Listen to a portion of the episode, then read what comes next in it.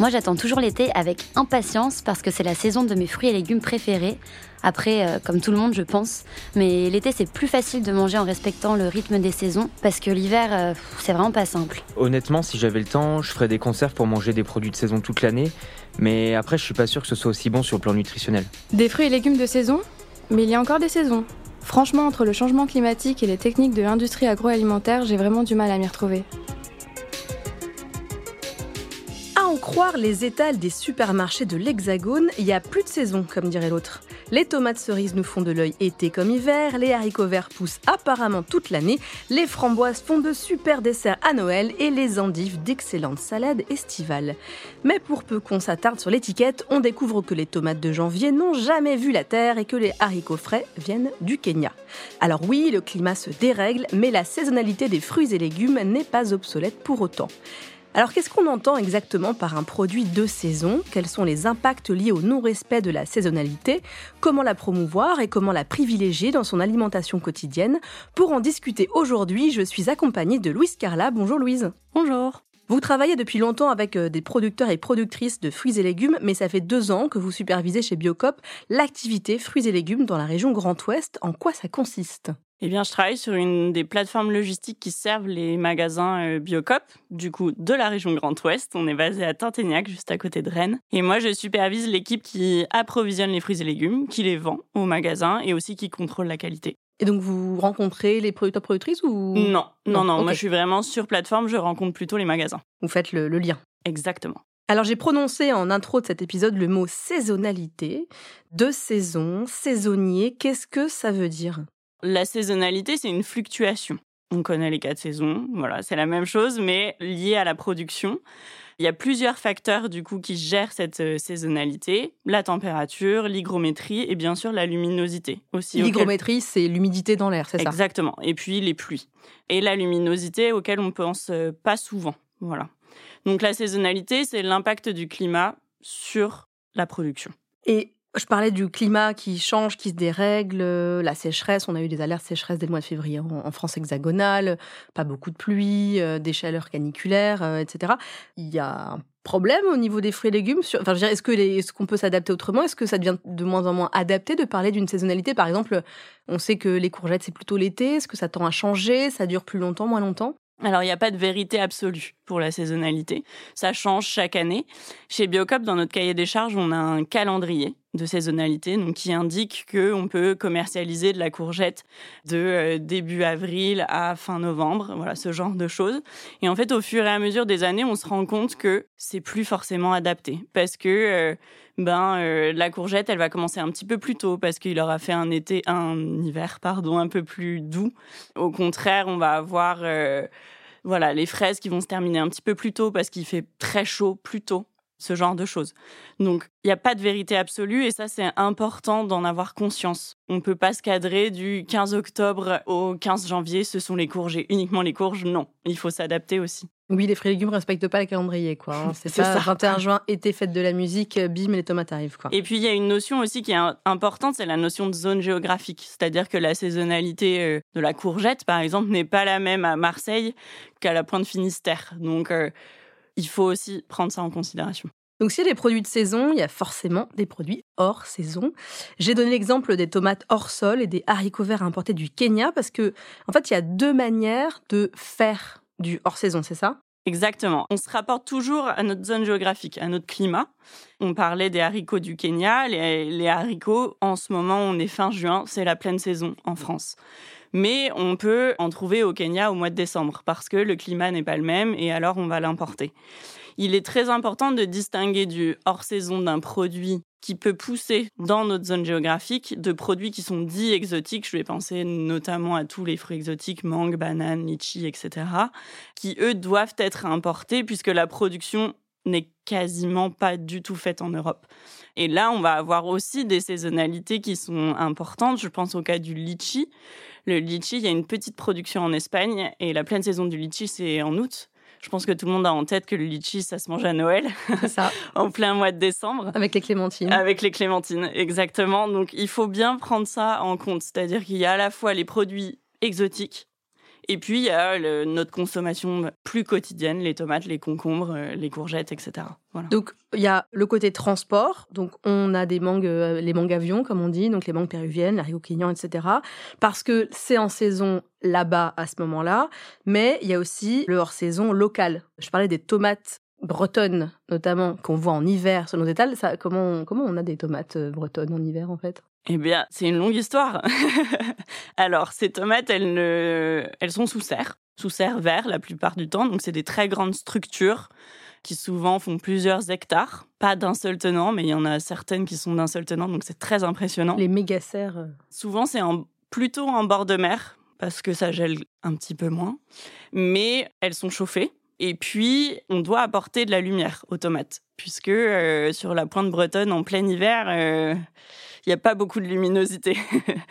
Donc, ce sont des serres chauffées et éclairées. Et les tomates sont la plupart du temps hors sol, c'est-à-dire qu'on les fait pousser dans des structures surélevées du sol, euh, à peu près un mètre du sol, dans du substrat de coco ou d'autres choses, et on leur apporte les, nutriments dont elles ont besoin. Donc elles n'ont jamais vu la terre, quoi. Elles n'ont jamais vu la terre. Donc la différence entre pleine terre, ce qu'on voit écrit sur des emballages de tomates cerises maintenant, pleine terre, pour valoriser le côté pleine terre. Mais est-ce que quand on fait du pleine terre, on peut quand même avoir euh, des serres chauffées? Oui. Ah, c'est complexe. C'est complexe. Bah, justement, on va parler euh, de ça, des impacts qui sont liés au, respect ou non de, de, la saisonnalité. Donc, quand on achète des tomates qui ont mûri sous serre chauffée, comme vous le disiez euh, en hiver, ou bien des petits pois importés du Zimbabwe, on ne pense pas forcément à l'impact que ça peut avoir. Pourtant, il y a des conséquences. On pense à l'environnement d'abord, forcément. C'est quoi l'impact du hors-saison sur l'environnement? On pense souvent que l'impact environnemental des fruits et légumes est principalement lié au transport. C'est le cas, mais pas que. C'est-à-dire que le transport n'est pas le plus gros pourvoyeur de gaz à effet de serre pour la production de fruits et légumes. Il est important d'avoir ça en tête parce que souvent on pense, voilà, un produit venu de loin, il a forcément un impact très négatif en termes de carbone. Oui, mais pas forcément. On a entendu parler là en ce début d'année des fameuses tomates bretonnes qui ont un impact sur les gaz à effet de serre quasiment aussi important qu'une tomate venue d'Afrique du Sud qui serait passée par l'Ouzbékistan en camion. Bon. Ah oui, donc le transport n'est euh, pas nécessairement la cause numéro un de l'empreinte carbone euh, d'un fruit ou d'un légume, parce qu'en fait c'est plutôt l'énergie qui a servi à la faire pousser, c'est ça? Exactement. C'est l'énergie, la manière dont elle a poussé, tous les outils qui sont utilisés pour la faire pousser finalement artificiellement à une période qui n'est pas sa période propice de développement, ces choses-là ont un impact aussi très important. Et je vais reprendre les chiffres euh, de l'ADEME qui disait qu'une tomate qui pousse en plein hiver produit quatre fois plus de CO2 qu'une tomate qui mûrit à sa pleine saison. Quatre fois plus. Ah Quatre fois plus. C'est vraiment très important. Pour la fraise, c'est 40% de plus d'émissions de gaz à effet de serre en hiver plutôt qu'en été. Donc les fraises à la Saint-Valentin, on évite. Voilà. et on fait un petit appel du pied à tous les pâtissiers et pâtissières qui nous servent des fraises toute l'année. Voilà. Exactement. Euh, donc oui, on, pense moins à l'énergie, c'est vrai, on pense au transport. Alors il y a aussi le stockage, hein, la récolte, les équipements nécessaires, justement, comme vous le disiez, à fabriquer du saison hors saison. Le mode de culture aussi, puisque euh, il y a du stress hydrique, on utilise beaucoup d'eau, on surexploite le sol, il y a les pesticides, les engrais euh, qui polluent les sols. Et je voulais juste reparler un instant des serres chauffées, la nuit, parce que on le sait, alors l'énergie, on en a parlé, mais ça impacte aussi la, faune autour, hein, euh, les oiseaux notamment. Oui, ça impacte fortement la biodiversité. Alors effectivement, l'environnement alentour, on parle des oiseaux, mais on peut aussi parler des riverains qui sont à côté de, de ces serres-là, puisque ça éclaire le ciel euh, de lumière euh, rose, bleu. On a l'impression de vivre des aurores boréales. dans le Finistère. Pas encore. Le, le climat est déréglé, mais pas à ce point. Donc ça impacte effectivement les oiseaux qui vont se mettre à chanter à des heures euh, très matinales, alors qu'il fait encore nuit noire. Et puis, on n'a pas non plus parlé de l'impact social. Je pense qu'il est aussi euh, important de l'évoquer, puisque qui dit... Euh, hors saison, qui dit vient de loin, dit aussi euh, travail détaché, travail euh, d'enfant quand on parle des euh, poids gourmands zimbabwéens et ce genre de choses. Donc il faut aussi l'avoir en tête, coût environnemental, coût social et puis coût économique et coût, aussi. Coût, Alors justement, en termes de coût, en termes d'économie, il y a une différence entre le saisonnier et le hors saison? Cette différence ne se retrouve pas forcément pour le consommateur. C'est-à-dire qu'on a l'habitude de voir les tomates cerises à 99 centimes toute l'année, qu'on soit au mois de décembre ou au 15 août, malheureusement. Mais il y a bien un coût économique puisque faire pousser des tomates en plein hiver, ça coûte beaucoup plus cher en termes d'investissement matériel que de les faire pousser en plein été. On a parlé tout à l'heure des serres. Ce sont des gigastructures qui coûte extrêmement cher. Le chauffage, l'énergie, on parle du fuel, on parle du gaz, on, connaît l'augmentation de, ces matières premières-là. Et puis aussi le coût des intrants. Puisque les intrants, on le rappelle, hein, c'est les engrais, les pesticides, tout ce qui va euh, entre guillemets aider la plante à se développer euh, correctement, quoi. C'est ça, à la fois en termes d'engrais, comme vous le disiez, mais aussi en termes de produits phytosanitaires pour les aider à combattre les maladies qu'elles pourraient rencontrer. Et automatiquement, on a plus besoin d'utiliser ce type de produit l'hiver puisque l'environnement n'est pas adapté pour oui, pas favorable. En fait on se bat contre la nature donc on utilise des produits qui sont pas souvent très naturels euh, c'est ça. Et euh, en termes de qualité de produit est-ce que ça joue de manger des fruits et des légumes qui sont pas de saison? Oui ça joue. Même s'il y a le développement de variétés qui sont plus gustatives, etc., forcément un produit qui aura mûri au soleil ou qui aura poussé dans les bonnes conditions sera meilleur gustativement. Il n'y a pas photo entre une tomate de décembre et une tomate du mois d'août je préfère largement manger celle du mois d'août avec qui a un petit, goût de, un petit goût de flotte et l'autre qui a un goût de tomate. Euh, Exactement, voilà. On peut aussi penser à l'impact euh, sur euh, les qualités nutritionnelles du produit, même si voilà, il y a encore des, des, études scientifiques qui restent à mener. Mais ce qu'on peut penser, c'est que un produit qui a poussé dans les bonnes conditions sera plus nutritif qu'un produit hors saison. C'est récent le hors-saison Parce que moi, je suis pas sûre que nos parents euh, trouvaient des pêches en décembre au supermarché. Alors, nos grands-parents euh, encore moins, mais euh, parce que le supermarché n'existait pas. Mais ça fait une soixantaine d'années que ça existe. Mais je, me demande du coup si ça c'était aussi répandu avant. Alors non, c'était pas du tout aussi répandu avant, et c'était avant tout une image de luxe. Il faut distinguer les produits exotiques du hors-saison local, avec beaucoup de guillemets. Mais les produits de grand import, avoir ça chez soi ou manger ça au restaurant, c'était le luxe. Manger une cerise à Noël, c'était absolument incroyable. Et d'ailleurs, à Rungis, les grossistes vantaient d'arriver à faire venir du bout du monde les produits les plus hors saison qui soient. Et c'était une de leurs marques de fabrique. Je pense qu'aujourd'hui, on met ça sur une publicité ou sur un camion, c'est pas la même presse. Voilà. Il y a un backlash euh, qui se prépare. Exactement. Donc ça change. Donc ce phénomène qui, euh, je pense, est accentué dans les années 90 est en train de changer. On le voit aussi au restaurant. Le restaurant qui euh, cuisine avec des produits locaux et de saison, c'est beaucoup plus tendance. Et valorisant. Et valorisant. etc. Voilà, qu'un restaurant qui fait du hors-saison. Oui, moi je me rappelle qu'au au début du 19e siècle, les ananas au Royaume-Uni, c'était le comble du luxe. Les gens les exposaient sans les manger même dans leur, dans leur salon. Donc, euh, mais on parlait des coûts et ce qui me rend perplexe et un peu agacé, je dois le dire, c'est qu'aujourd'hui le hors-saison, euh, c'est, on parle de hors-saison locale, hein, c'est plus vraiment un luxe. Il me semble, comme vous le disiez, c'est abordable en fait de manger des tomates cerises et des concombres en hiver. Parce que paradoxalement, ça a beau être plus cher à produire, on le disait en termes notamment de logistique, en termes d'équipement, d'intrants, mais ça va être parfois moins cher à la vente que des produits de saison locaux. C'est assez paradoxal. Donc je me demandais, au-delà des choix politiques et des leviers économiques, comment est-ce qu'on pourrait, selon vous, promouvoir et encourager le manger euh, de saison? L'éducation, en premier lieu. Je pense que on le dit souvent, mais ça passe par les enfants. Voilà. Il y a des associations qui promeuvent la saisonnalité dans les écoles, je pense notamment à l'école comestible. Il est important de faire connaître aux enfants cette saisonnalité puisque eux-mêmes n'auront pas grandi avec ça, contrairement à des générations plus anciennes qui étaient aussi plus reliées au monde agricole que, que maintenant.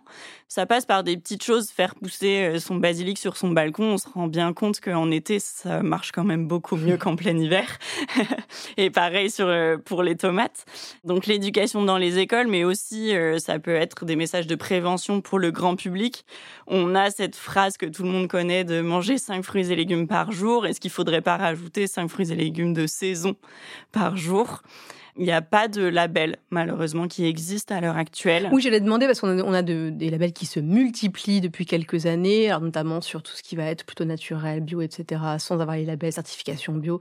On avait fait un épisode où on parlait de d'autres labels, notamment des labels sans pesticides, etc., sans intrants. Il n'y a pas de label de saison. Il y a des labels bleu, blanc, rouge, made in France, etc., mais il n'y a pas de label de saison. Non, il n'y a pas de label de saison et je pense que c'est aussi lié à cette difficulté à écrire noir sur blanc la saisonnalité d'un produit, puisque comme je le disais au début de l'épisode, c'est très compliqué de cadrer spécifiquement les choses et de dire bon ben on autorise la vente de telle date à telle date, c'est de saison de telle date à telle date. Surtout à l'heure actuelle avec le changement climatique qui fait que d'une année à l'autre, ça change beaucoup. Donc la labellisation et l'écriture noir sur blanc de tout cela est, je pense, un peu compliqué. Et aussi, il faut le dire, ça n'arrange pas une partie de l'agriculture française et européenne, puisque tous les outils dont on a parlé ont un coût, il faut les rentabiliser je pense que ça arrange pas non plus les supermarchés, puisqu'on a l'impression justement de cette abondance et de du fait que les saisons, on n'a pas grand-chose à faire, puisque on a toute l'année dans tous les supermarchés euh, classiques, on va dire euh, grande distrib classique euh, française, on a des tomates, des concombres, parfois des abricots qui arrivent très très tôt, des pêches, etc. Il me semble quand même qu'il y a une responsabilité aussi des supermarchés à avoir, puisque eux-mêmes entretiennent ce mythe qu'on pourrait manger de tout toute l'année. Et je me, rappelle pendant les confinements euh, de la période de Covid en France, il y avait une mise en avant des produits locaux, en tout cas, made in France, pour aider, soutenir les gens qui les produisent. Voilà, ça arrangerait pas trop les supermarchés s'il y avait des écriteaux euh, ceci est de saison, ceci n'est pas de saison. Alors on a évidemment en France l'obligation d'indiquer le pays d'où viennent euh, les fruits et légumes, mais je, je me demande s'il y aurait pas un tollé si on alors effectivement, demandait plus euh, d'informations à la grande distrib. Les supermarchés sont dans une logique de remplir les étals, qui sont très grands dans les grandes surfaces. Euh, donc il faut les remplir. Et puis, euh, on a habitué le consommateur à avoir tout tout le temps. Et pour faire changer les mentalités, c'est vrai que c'est très compliqué. Le Made in France, c'est une chose, c'est facile de communiquer sur le Made in France. Ça ne frustre personne aussi. Et puis, euh, de la tomate en France, il y en a, du concombre en France, il y en a aussi toute l'année. Alors que faire que de saison, c'est plus compliqué. Faire que de saison, ça implique aussi de la pénurie de temps en temps. Et ça, pour le consommateur, c'est de la frustration, c'est complexe à gérer. Mais il y a quand même du changement. Il y a des très grandes enseignes de GMS qui se sont mises à mettre dans les rayons des petits écriteaux disant ce produit est de saison, ce produit est hors saison. Euh, je pense à une enseigne qui le fait là depuis le début de l'année. Ils vendent le produit, mais ils indiquent si c'est de saison ou pas de saison. C'est un premier pas. Voilà. C'est un premier pas vers une éducation du consommateur et aussi une éducation au goût. Et je pense qu'un consommateur, quand il mange un produit qui est bon au mois d'août, peut-être qu'il y reviendra moins en plein hiver. C'est vrai que quand on goûte euh, à la saison, on a du mal à revenir au, hors-saison après. On parlait des tomates, mais il n'y a pas qu'elles. On parle justement des consommateurs et consommatrices. Comment on fait pour privilégier pour soi, quand on cuisine dans son assiette, les fruits et légumes de saison? Il faut quand même un peu cuisiner. Ça implique de cuisiner puisque manger des fruits et légumes de saison, ça implique de ne pas manger que des crudités toute l'année. C'est sûr qu'une patate crue, on déconseille. C'est ça. C'est sûr que manger une tomate cerise, c'est facile. Manger un concombre, c'est facile. Manger une courge, c'est un petit peu plus compliqué. Mais c'est très bon et surtout c'est un peu plus nourrissant. C'est-à-dire qu'au mois de décembre, on n'a pas vraiment besoin de manger une tomate.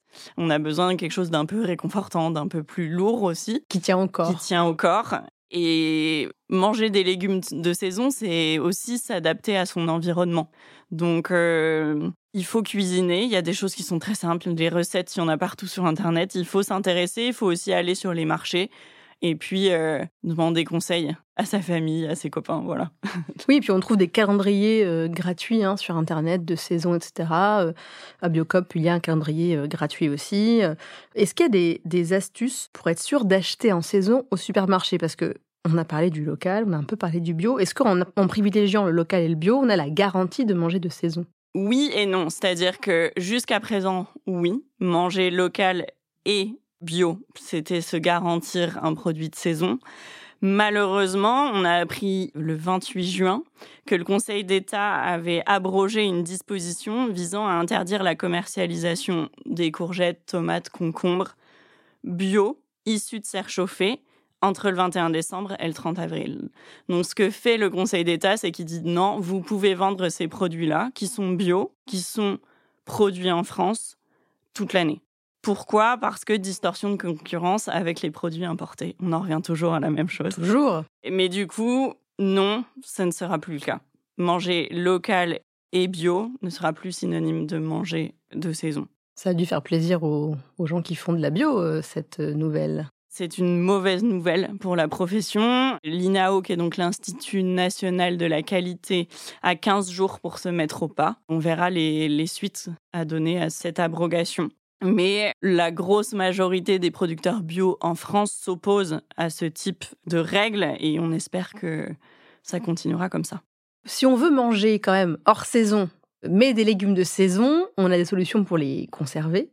Moi, je pense notamment aux conserves qu'on peut faire chez soi euh, ou qu'on peut acheter. On peut acheter de la tomate en conserve de bonne qualité. Moi, personnellement, je mange de la tomate toute l'année, sinon je suis triste.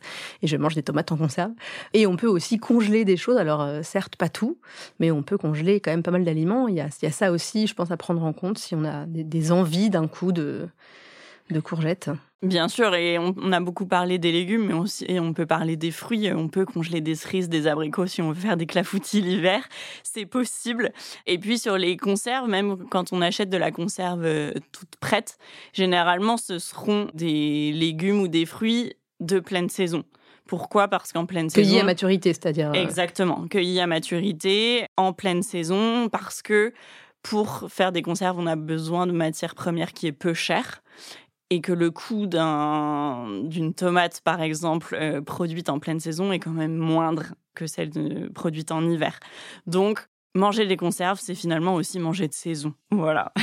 Vous avez donc beaucoup de choix pour manger de saison au quotidien. Vous savez tout sur la saisonnalité. Merci beaucoup, Louise Carla. Merci, Nora. Et moi, je vous dis à bientôt pour un nouvel épisode de Plus bio la vie. Ciao